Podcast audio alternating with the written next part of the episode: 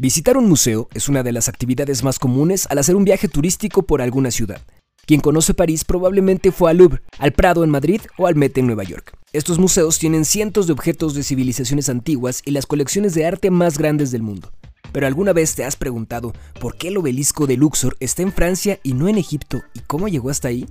En este episodio de Lo que no se dice, responderemos a esa y otras preguntas sobre el origen, tráfico y destino del arte en el mundo.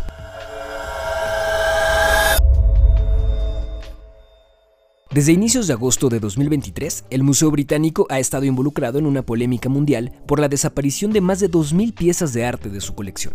Este museo, que es uno de los más antiguos del mundo, tiene en su poder más de 8 millones de obras de arte de diferentes culturas. El problema es que más de la mitad de ellas no están catalogadas, lo que hace más fácil que las piezas desaparezcan, pues no existe un inventario que demuestre su existencia. Y justamente eso pasó. Algunas de las 2.000 piezas robadas están a la venta por internet en el mercado negro del arte, y fue un marchante quien en 2021 dio aviso a la institución que lejos de revisar sus piezas hizo caso omiso a esa alerta. El recinto muchas veces escudó su posesión en el argumento de que en los países de origen las piezas no estarían a salvo y al parecer tampoco en el suyo. Pero este fue el más reciente de una serie de reclamos que iniciaron otros países como Tayikistán, Armenia, China e incluso Chile, quien ha solicitado la devolución de una estatua moai extraída de la isla de Pascua en 1869. La colección del Museo Británico, como menciona en sus registros, tiene piezas de los seis continentes, y la mayoría de ellas se obtuvieron durante la época colonial. Incluso cuentan con piezas de antiguas civilizaciones como los mayas, aztecas y olmecas. Desde hace casi 200 años, este recinto muestra, por ejemplo, los frisos y márboles del Partenón en Atenas, extraídos a inicios del siglo XIX. Grecia repetidamente ha reclamado la posesión de esas antigüedades, que en el siglo XVIII fueron vendidas al Parlamento inglés por Lord Elgin, un diplomático británico que presentó documentos firmados por un sultán local del Imperio Otomano que supuestamente avalaban su comercialización. Los reclamos griegos no han tenido éxito. Antes, el recinto también había adquirido la piedra de Rosetta, hallada al este de Alejandría en Egipto por el ejército francés a finales del siglo XVIII, pero tomada por los ingleses tras la guerra con los galos y expuesta desde 1802 por este polémico museo. Aquí entra un personaje que no debemos olvidar. Se trata de Jean-François Champollion, conocido también como el padre de la egiptología. Este hombre de origen francés fue quien logró descifrar los jeroglíficos plasmados en la piedra de Rosetta y también quien motivó a los países europeos a ampliar sus colecciones de reliquias del antiguo Egipto. Como decía al inicio de este episodio, Francia exhibe en la Plaza de la Concordia de París uno de los dos obeliscos que estaban en la entrada a la gran ciudad de Luxor. ¿Y saben quién decidió cuál se trasladaría primero? Exacto, Champollion, en realidad ambas piezas debían instalarse en Francia, pero fue tal la proeza de llevar uno de los dos obeliscos de 200 toneladas hasta París que desistieron del segundo y prefirieron mantenerlo en Egipto. A cambio, los franceses dieron en prenda un reloj que nunca funcionó. Pero dejar incompleta la entrada a Luxor no fue suficiente. Tras años de exploraciones, los arqueólogos franceses lograron llevarse una innumerable cantidad de objetos que están exhibidos en la sala egipcia de Louvre, entre ellos una estatua del faraón Ramsés II.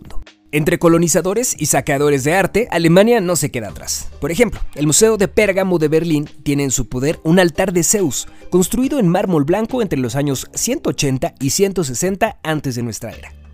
También en Berlín, pero en el Museo Neues, está el busto de Nefertiti, una pieza descubierta en 1912 que el gobierno egipcio ha reclamado de vuelta sin éxito.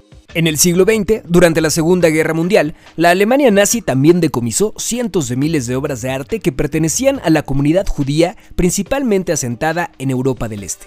Tras ocupar Austria, Polonia, Francia y parte de Rusia, los nazis saquearon los museos y galerías que no lograron poner a salvo sus piezas. Se estima que en ese momento el ejército rojo tenía en su poder el 20% del arte europeo y que buscaban concentrarlo en el museo que el Führer quería construir en la ciudad de Linz. ¿Se han devuelto piezas a sus países de origen? En un esfuerzo por restituir piezas robadas por los nazis a la comunidad judía, en septiembre de 2023 y después de una larga investigación, la Fiscalía de Nueva York devolvió siete obras de Egon Schiele a los herederos de Fritz Greenbaum, un artista de cabaret asesinado por los nazis que llegó a tener en su colección privada más de 80 piezas del pintor austriaco, considerado por Hitler como un artista degenerado.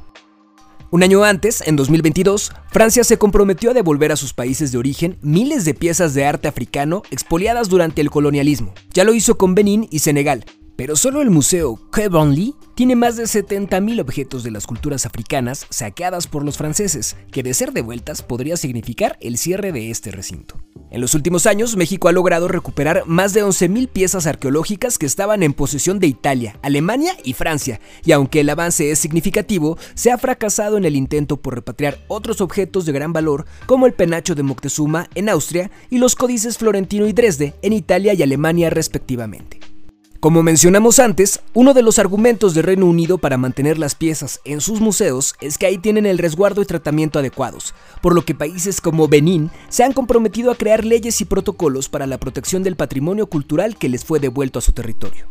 Lo cierto es que los museos europeos recaudan millones de euros al año por mostrar al mundo el arte de otras culturas.